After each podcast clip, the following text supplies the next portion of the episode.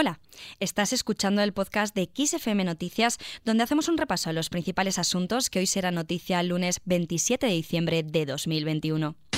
XFM Noticias con Carmen Soto.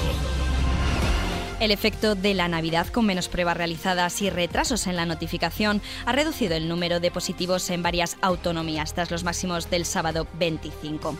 En Cataluña, Navarra y Madrid se han reducido las cifras de contagios en las últimas 24 horas.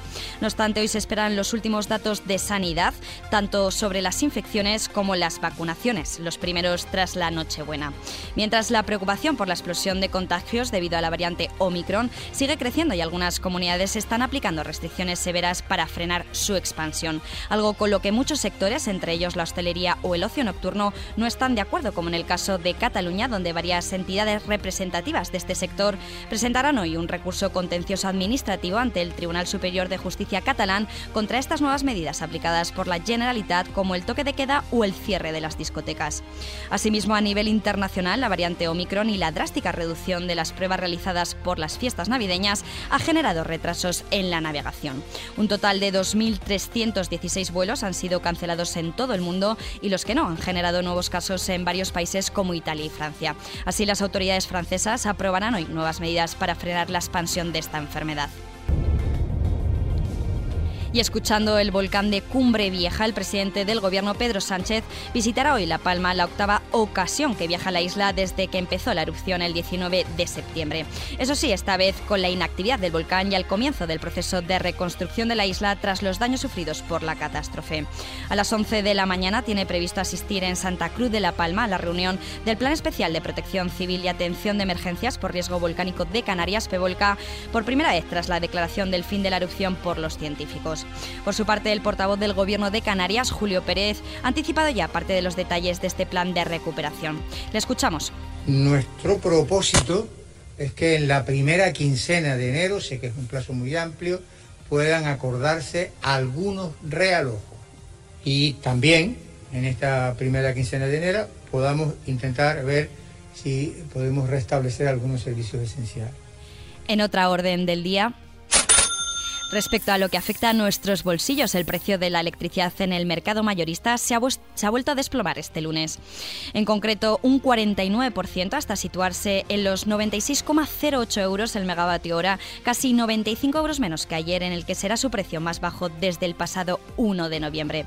Tras este descenso, el cuarto consecutivo, el precio de la luz será un 71% más barato que el lunes pasado, aunque casi cuadriplica el valor que marcó el pool hace justo un año, cuando estaba en 26,51 euros el megavatio. Vamos con la predicción del tiempo. La Agencia Estatal de Meteorología prevé para hoy cielos nubosos y cubiertos con precipitaciones en Galicia, Cantábrico Oriental y Pirineos, pudiendo ser localmente fuertes en la zona oeste gallega. Asimismo, en el resto de la península habrá nubes al comienzo del día con probabilidad de algunas lluvias más débiles y tendiendo a remitir. Como excepción está la zona de Levante y Baleares, donde estará poco nuboso con intervalos de nubes medias y altas, mientras que en Canarias se esperan intervalos nubosos con posibilidad de alguna precipitación débil en las islas de mayor relieve.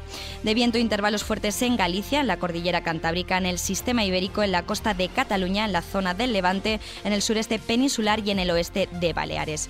En cuanto a las temperaturas diurnas, en ascenso, salvo en el cuadrante noroeste peninsular y en Canarias, donde permanecerán con muy pocos cambios. Y terminamos con Katy Perry. Empieza la cuenta regresiva. Quedan tan solo tres días para que debute Play, su primer programa fijo en Las Vegas que se estrenará el próximo 29 de diciembre. La estrella del pop de 37 años de edad ya ha dado a conocer algunos de los detalles de este espectáculo llamado Perry Playland a través de sus redes sociales, en el que ha mostrado algunas de las cosas como un inodoro gigante con ojos de color naranja. Según ha informado Electronic Vegas a principios de este año, la prometida de Orlando Bloom, con quien comparte una hija, actuará dos noches a la semana durante cuatro meses por 168 millones de dólares. Con esta noticia lo dejamos. Ya sabes que la información en directo vuelve como siempre a XFM dentro de una hora. También tienes disponibles nuestros resúmenes informativos en el podcast XFM Noticias. Búscalo en las principales plataformas.